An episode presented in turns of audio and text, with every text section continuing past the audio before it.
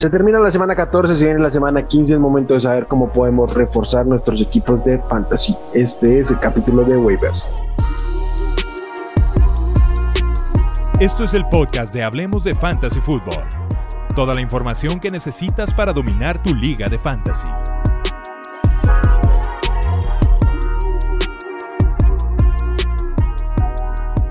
¿Qué tal amigos? Bienvenidos al podcast de Hablemos de Fantasy Fútbol. Los saluda Wilmar. Como siempre es un placer venir a hablar de fantasy, venir a hablar de waivers, aunque no sea la semana más sencilla. Venimos a ver qué podemos encontrar para reforzar nuestros equipos, muchos de los cuales ya deben estar entrando a playoffs o en su última semana de temporada regular. Y el día de hoy me acompaña mi amigo Carlos Villegas. Charlie, ¿cómo estás? Qué gusto.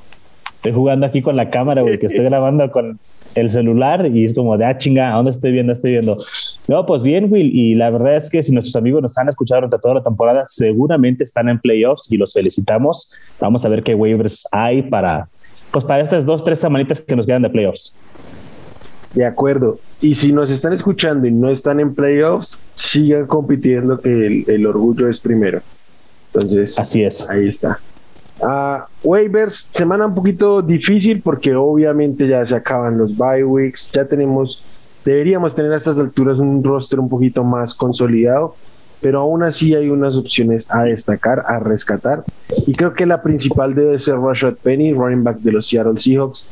Eh, desde la ausencia de Chris Carson no habíamos tenido un running back que realmente produjera en este backfield, principalmente Alex Collins fue un fiasco semana a semana y apareció esta semana Rashad Penny, que es un running back talentoso con capital de draft que simplemente nunca se ha podido mantener sano.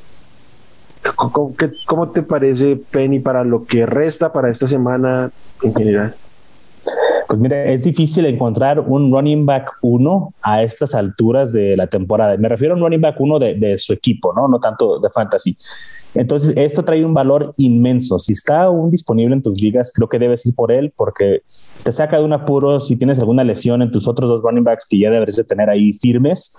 Y mira, Penny, como mencionas, es un gran talento que nunca ha podido sobresalir por las lesiones. Es la primera vez en su carrera que tiene un snapshot de 50% o, o, superior al 50%, y mira lo que logra hacer, ¿no? Realmente, digo, toda proporción guardada, fueron los Houston Texans, pero no podían hacer nada contra nadie, uh, buscaron soluciones por fuera con Adrian Peterson, o sea, Collins no funcionó, y la solución siempre estuvo ahí, ¿no? En, en Rashad Penny. De acuerdo, mira, Charlie, Rashad Penny apenas tiene dos, cuatro, cinco, seis, con el de esta semana, seis juegos en su carrera en el que los que puede superar los 15 toques. Siempre, siempre que ha tenido volumen ha, ha respondido. Uh, marque bien, no tan explosivo como esta semana más, porque esta semana uh, anotó dos veces, pero en general suele cumplir. Creo que el, el talento está ahí, simplemente la salud nunca pudo consolidarlo. Uh, el encuentro con la, contra los Rams me preocupa un poquito, pero con los running backs más allá del, del matchup siempre tenemos que tener presente el volumen. Y para lo que vimos de él y lo que hemos visto del resto de running backs en este backfield creo que el volumen casi que lo tiene garantizado. Entonces sí. viene 16 acarreos si por ahí le está pegando a los 18 20 acarreos contra los Rams. Podría ser una opción sólida o al menos una opción considerable como running back 2 entonces creo que tiene que ser pero ya creo que a estas alturas puede ser fácilmente un tirar lo que te quede de, de Pabs por él, si es que queda, si tienes prioridad, gastarla. Sí, y, y, y, la verdad es que si estás en playoffs, seguramente ya tienes dos running backs ahí que vas a estar alineando y Penny es nada más un seguro por si te lesiona alguno de estos. No vas a levantarlo para estarlo alineando para los playoffs, más que nada un por si las moscas ahí, ¿no? Sí, o salvo que suceda algo que tengas a Eckler y tengas que cubrir ese hueco si es que no juegas. Eh, ya que justamente hablamos de eso, handcuffs otra vez, lo que ya hemos venido diciendo semana a semana. Creo que clave eh, Herbert, si llega a pasar algo con, con David Montgomery, que por ahí salió tocado. Los de siempre, ya prácticamente ya no deberían estar ahí, pero igual revisen Alex Mattison, Tony Pollard, Sonny Mitchell ya de plano. ¿Qué opinas del los handcuffs, si es que lo hay, o de lo que pueda suceder en Los Ángeles Chargers si es que no, juega. Es un problema ahí con Eckler porque, bueno, para empezar dicen que está bien, pero como es un juego de jueves por la noche va a estar muy difícil y es muy arriesgado. han estado utilizando una rotación de running backs muy extraña. No hay un fijo running back 2, no hay un fijo running back 3. O sea, cada juego es diferente. Entonces, para mí es difícil decirte ve por Josh Jackson o ve por Joshua Kelly. O, no, la verdad es que no sé cuál es. Si tuviera que apostar eh, por alguno de estos, yo creo que le darían la confianza a Justin Jackson porque es un veterano, pero la verdad está bien difícil, Will, ese, ese backfield. Sí, esta semana Justin Jackson tuvo seis acarreos, un target y una recepción, y Joshua Kelly 10 acarreos, una, un, un target y una recepción, o sea, estuvo muy parejo. Ah, yo también creo que Justin Jackson lleva mano, además porque Joshua Kelly es malísimo, malísimo en, en pass protection y pues, es muy difícil tener. Y tenemos que proteger el principito, güey. O sea, tenemos, necesitamos a alguien que proteja ahí a Herbert. Entonces, yo creo que sí, pero al, al ser tan dividido como, como ha venido siendo, no solo en ese partido, sino en general el rol del 2, creo que lo mejor es evitar esto. Es, sí. No, no, no. Que, que, tendría que estar muy desesperado para alinear a, a Justin Jackson, que sería también mi, mi elección. Sí, esperemos que no estén necesitados ahí de, de tener que suplir a Eckler. Vamos a ver qué pasa ahí para el jueves. Y de Mattison, ahorita que mencionaste los handcuffs, uh, entró en el protocolo de COVID y reclamaron los Vikings a Wayne Gallman. Entonces no sé si por ahorita el, el, uh, el handcuff es Wayne Gallman, tal vez, ¿no? Por esta semana. me gusta um, Wangu. Pero, ok. Pero en este momento. Pues Cook está sano, entonces. Debería jugar Cook, entonces no, creo que, no, no, creo que tengamos que tener la mira, salvo que algo suceda con Cook, un reporte o algo así. Eh, sí creo que el, que está en el roster debería llevar mano. Ya que vamos a los Vikings, cambiamos de posición, pero quedémonos con los Vikings. KJ Osborne eh, fue recomendación aquí la semana anterior y produjo, produjo bastante bien, anotó incluso aunque apenas tuvo tres recepciones, tuvo nueve targets. Personalmente creo que es opción ya flexible semana a semana en lo que quede, al menos si, no está Tilen. Sobre todo si no está Tilen. Entonces, no, no sé, no sé tú qué opinas, si lo consideras así, creo que puede ser un wide receiver 3 de aquí en adelante, o es al menos sin, sin Tilen. Yo creo que sí, yo, creo que sí, y está en la misma categoría, por ejemplo, de Van Jefferson, ¿no? De estos wide receiver 3 de sus equipos, o por lo menos son percibidos así, y que están en una ofensiva que, pues bien, en el caso de Vikingos a lo mejor les gusta pasar un poco más, pero que ha sido prolífica también por aire con Justin Jefferson y Adam Thielen, y al no estar Thielen, pues alguien tiene que cubrir esta, eh, estos targets. Eh, entonces, sí me gusta. Yo pienso que si está disponible hay que ir por él. A estas alturas hay que reforzar ya nuestros uh, equipos, ¿no? Hay que ir por los jugadores con, con este upside por si los tenemos que usar ahí en caso de emergencia. Creo que es un, buen nombre para tener ahí en cuenta y pues seguramente pues, si todavía hay fabs, pues hay que meterle por ahí un uno o dos, ¿no? Para que te lo lleves. De acuerdo. Y es que no hay más. Son los dos receptores que, este, que están y ya. No hubo ni un solo target para otro receptor. Los tres targets se repartieron entre los tight Entonces, eh, pues volumen es el rey y ya lo sabemos un nombre que viene de, de Bywick, pero creo que por talento, por rol y por cómo ha estado jugando la ofensiva, creo que puede tener un impacto recién regrese. No sé cómo lo vea, sobre todo volviendo de lesión en las alturas que estamos la temporada. Davante Parker de los Dolphins. Creo que vale la pena considerarlo porque la ofensiva se ha visto bien. Creo que tú ha mejorado conforme ha avanzado la temporada. Ha hecho de Jalen Waddle, bueno, no, mentira. Jalen Waddle no necesita que Tua lo haga un receptor uh, servicial, pero le ha podido mandar balones, ¿no? Le ha podido surtir de balones yo pienso que puede hacer lo mismo con Davante. Entonces, uh, lo veo como un, un, flex 2 por ahí o un wide receiver 3, como quieran verlo, pero creo que puede ser servicial. A esas alturas, como, como dije al principio, Will, no estamos levantando gente para alinear como wide receiver 1 o como wide receiver 2. Es muy difícil encontrar a alguien que vaya hacer esto para nosotros, pero vale la pena tenerlo por ahí de emergencia. De acuerdo. Y además porque aquí revisando, mientras ha estado en el campo, uh, Davante Parker ha tenido al menos siete targets, salvo el último juego contra los Giants previo al bye, porque venía regresando de lesión y todo el tema. Pero yo, yo creo que ahí tiene que tener un, rol importante porque no hay nadie más en ese cuerpo receptor salvo Jaden Water, que bien dices, no necesita que tú lo vuelva relevante, pero es una combinación que lo tiene para considerarlo el top 15 de wide receivers, eh, creo que semana a semana. Entonces, eh, es muy importante. La ofensiva se está viendo mejor, vienen enrachados.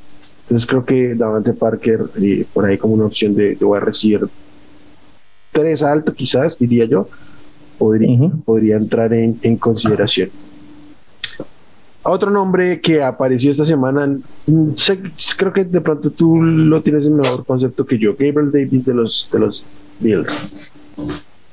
Sí, fíjate que me ha gustado cómo lo han ido utilizando últimamente, aunque es poco, o sea, hay cuatro receptores ahí, o sea, está Diggs, Beasley, Manny Sanders, que es el que más ha caído, y Gabriel Davis. Y aparentemente Gabriel Davis ha aparecido en los momentos importantes, o por lo menos en atrapadas importantes en las últimas dos o tres semanas. No tengo los stats de frente de mí, pero lo recuerdo atrapando touchdowns. Entonces, esto es lo que estamos buscando, ¿no? Para ese tipo de, receptores, o sea, que no tiene grandísimo volumen, pero que con el poco volumen que tienen te puede capitalizar.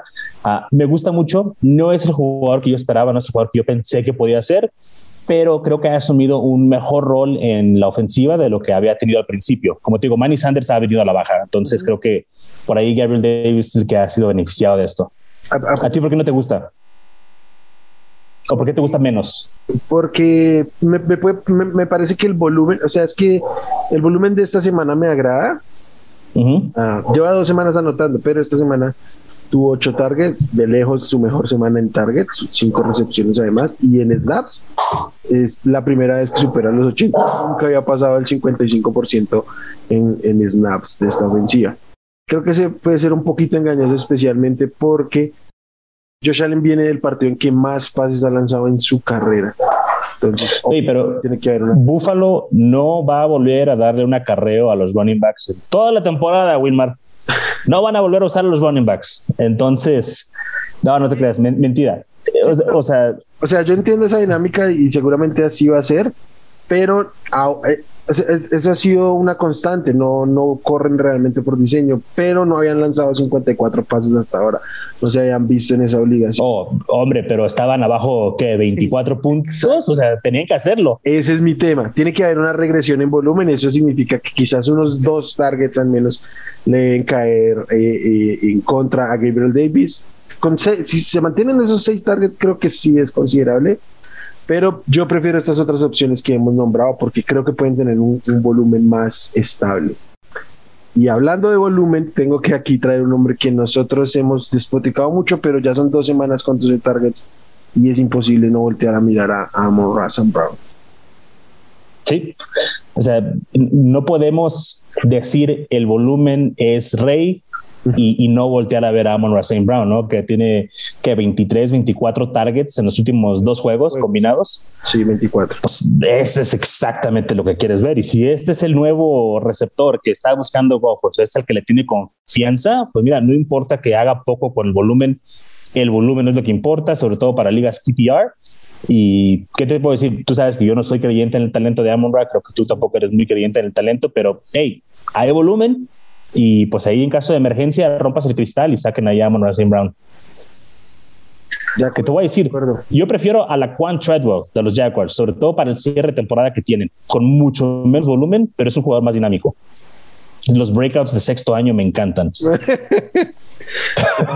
te voy a mandar, te voy a mandar ahorita un video que vi esta tarde porque no confiaría en ningún receptor de los Jaguars, que creo que ya viene siendo una constante Ah, vi una, una jugada que la Vizca Chengol tuvo que tirarse al piso porque su ruta se iba a cruzar de frente con la de con la de Treadwell. Con la Treadwell. Sí. Es que es una ruta suicida. Es una ruta suicida. Es un, esquema ofensivo suicida. Eh, yo aquí, a mí lo que me preocupa con Amar Sam Brown es que su techo está limitado. Sí tuvo una semana casi de 25 puntos contra los Vikings porque anotó, pero sus targets eh, no son profundos. Eh, Ni son de calidad. No son de calidad. Sí, sí que hay porcentaje de conversión porque pues juega como este Big Slot donde se puede utilizar es una válvula de confianza, pero pues eso mismo genera que no haya profundidad en los, en los targets. Creo que el tema contra los Vikings también fue un poquito engañoso porque es una, es una serie ofensiva que termina salvándole. No es culpa de él, pero es súper atípica lo que la, serie ofensiva final, ah, que es la que termina pues, levantándole. Yo creo que este rango de los 12, 15 puntos fantasy podría ser su, su no su techo, su techo está más alto porque evidentemente ya lo vimos, pero no espero que explote. Entonces, uh, si necesitan un flex para consolidar por ahí una victoria, creo que puede ser utilizable. Pero okay. buscar upside no es el nombre Amor. Okay. ¿A, ¿A, quién estás dispuesto a tirar? Que has tenido en tu roster, este, que a lo mejor tiene un nombre más conocido, pero ¿a quién estás dispuesto a tirar por Amon Brown? ¿Dónde, ¿Dónde pones la línea? No, no sé, creo que básicamente aquí es ante, ante alguna urgencia, uh, tipo, aquí va a haber un tema esta semana complejo. Eh, se están disparando los casos de COVID en el mundo y evidentemente en Estados Unidos y evidentemente en el micro en el micro universo de la NFL, universo llamado NFL que es una muestra. Hubo 37 casos. Sí. Algo así. Entonces, en, la, medida en que haya estas necesidades, creo que es donde va a adquirir uh, este valor. Valor Amon Razan Brown, porque por lo demás, para mí, Amon Razan Brown es un wide receiver 3 bajo 4 de estos que yo en este momento digo, prefiero tirarlo y tener un canco. Sí, sería normal. Como, ah, por ejemplo, Rashad Bateman, que viene de un buen juego, pero como creo que lo que pasó esta semana es el techo de Rashad Bateman, yo igual aún prefiero tener a, no sé, a Khalil Herbert que a, él, porque sé que no lo voy a alinear, salvo que suceda algo. Y si sucede algo, creo que aquí es donde van a agarrar este tipo de receptores y va más por ese lado, monitorear cómo están las cosas fundamentalmente esa semana con el COVID en la NFL. Sí, completamente de acuerdo. Bien, menos mal pude sacarle la vuelta a esa pregunta porque estaba bien incómoda.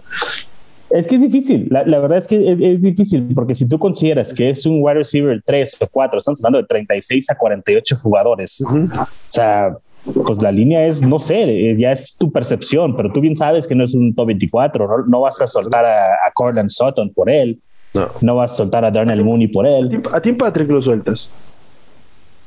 Pues igual no lo estoy alineando. Entonces, pero como dices tú, es mejor tener el, el, el, handcuff de algún corredor.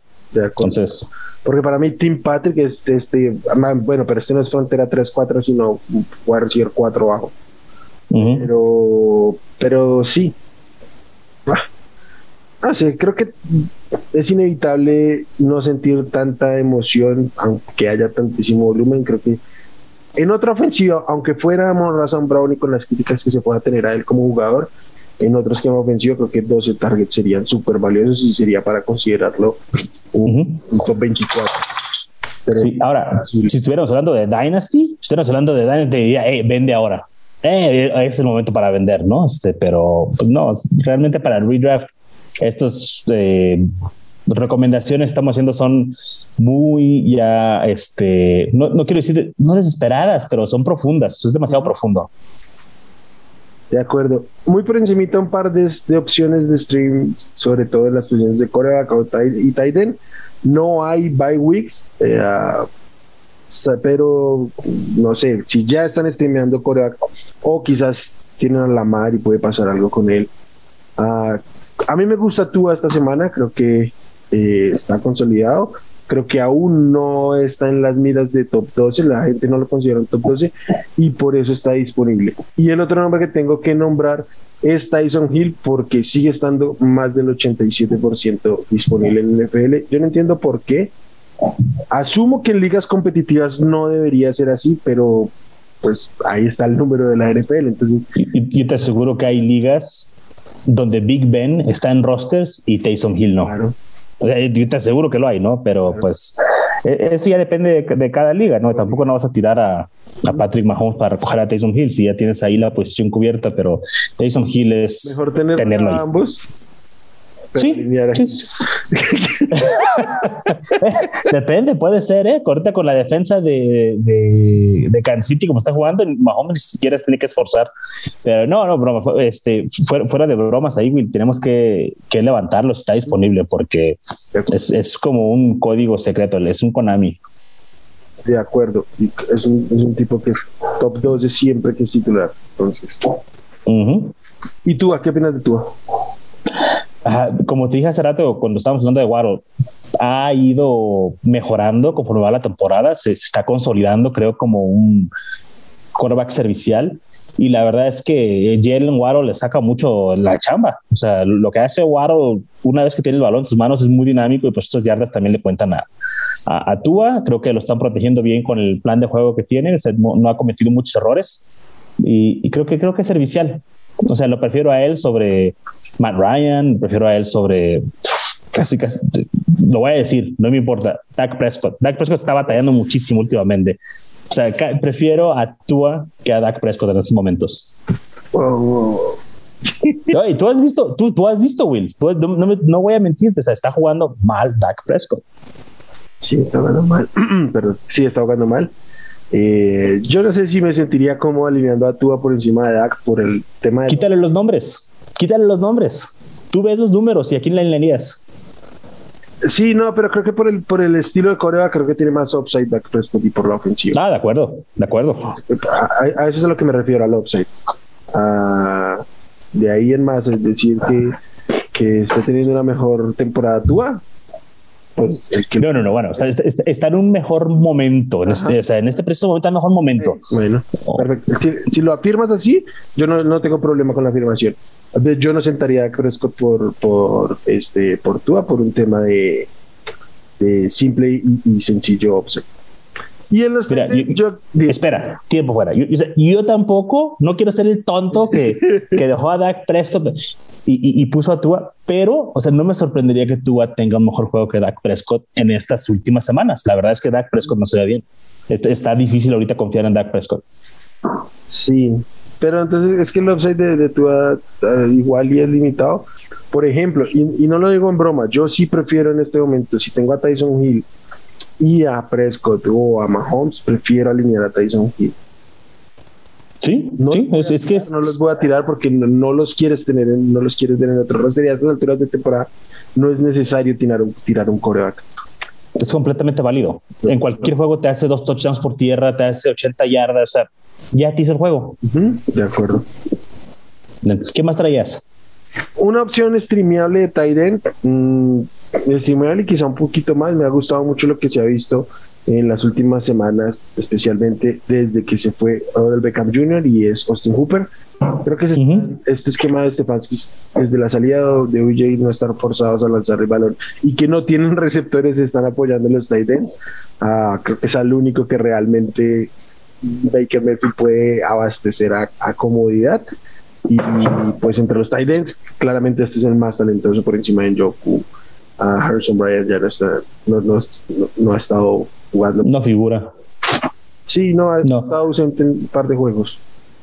Entonces, este, creo que es streameable, creo que puede ser una opción top 15, 18, lo de siempre. Mm, visitan, eh, no, reciben a Las Vegas y creo que ahí puede haber una opción en el macho. Sí, e, estoy de acuerdo. Y, es una posición bien difícil, Wilmar. Tú, mejor que nadie lo sabes. El, el tight end eh, es, es, muy difícil de, predecir, es muy difícil de, de rankear fuera del top 5 o 6. Y, y, Hooper creo que ahorita está siendo bastante utilizable, ¿no? Dentro de esta bolsa imaginaria que inventaste de Tyrants utilizables, creo que Cooper puede estar ahí perfectamente. Y hablando de Tyrants, nada más rápidamente, uh, Fryermuth está a punto de tener una mejor temporada de Kyle Pitts, como todos lo predijimos, ¿verdad? A 11 puntos de, de Kyle Pitts, hablando de Tyrants novatos. ¿Qué cosas? Qué sorprendente temporada de Fryermuth, porque no, no se preveía así. No, no, no se para nada. Pero bueno. es todo, Michali. No sé si tengas algún otro nombre por ahí, algún sleeper que quieras nombrar, alguna otra. No, nada más fíjate que sí quería mencionar, uh, sé que no hablamos de esto típicamente aquí, pero defensas, ya ahorita estás jugando en ligas tradicionales, ligas donde hay defensas, hay que jugar al match, hay que streamear estas defensas. Uh, la defensa que tiene los mejores uh, playoffs, los mejores enfrentamientos, me parece que es la de San Francisco. San Francisco va contra Atlanta esta semana y luego tiene otros dos flanes. Uh, viendo nada más lo que viene siendo la 16 y la 17, me parece que los Chargers también tienen por ahí un, uh, un buen calendario. Seattle cierra contra Chicago y contra Detroit. Entonces, chequense los matches, si pueden ir, si tienen el bye, ya vayan pensando en su defensa de, de la siguiente semana, vayan a, agarrándola de una vez y pues nada más fíjense qué equipos son los que más permiten puntos a los defensas, traten de ir por, por la defensa que está ahí mejor disponible. Sobre todo que, haga, que haya turnovers, ¿no? O una defensa, o más bien que jueguen contra equipos que, que den mucho el balón. Por ejemplo, Chicago Bears, cuando está Fields, o sea, le encanta regalar el balón al niño en la, defensa que vaya contra los Bears. O contra Washington, ya vimos lo que les hizo Washington. Uh -huh. esta semana. Este, sí. Me parece bien. Yo siempre critico el tema, o sea, venir a hablar de defensas, porque para mí es, es casi cambiar una por otra, pero a esas alturas hace parte de estrategia, incluso si quieren taparle opciones a sus rivales también, entonces sí, ya, estamos en Sí. otro momento de la temporada. Y, y, y tiene razón, cambiar una por otra es lo mismo, por eso, por eso mismo recomendamos streamear. Pero ya tenemos tanta información a lo largo de lo que va de la temporada, 14 semanas, que ya sabemos qué equipos son los que nos regalan el balón y hay que alinear nuestras defensas contra esos equipos. Entonces, ahí chéquense eso. Creo que San Francisco son los que tienen los mejores matches. Venga. Bueno, Michani, muchas gracias. Qué, qué gusto venir a hablar de, de waivers. Andita, muchas gracias. Ya saben, aquí el botoncito rojo para suscribirse, la campanita para las notificaciones, la caja de comentarios para que nos dejen cualquier opinión que tengan sobre el contenido. Este, a los que nos escuchan en formato podcast nos encuentran en redes para que también nos comenten arroba hablemos fantasy en Twitter, hablemos de fantasy fútbol en Facebook, la página de internet del proyecto es hablemosdefutbol.com, me pueden encontrar mis rankings y pues toda la, la información de NFL. Y nada, Charlie, muchas gracias a todos los que nos, nos escuchan, muchas gracias y mucha suerte con sus reclamos de waivers. Ojalá les vaya muy bien igual en su semana de esta semana empezando playoffs. Bye, chao. Hasta luego. Chao. Gracias por escuchar el podcast de Hablemos de Fantasy Football. Para más, no olvides seguirnos en redes sociales y visitar hablemosdefutbol.com.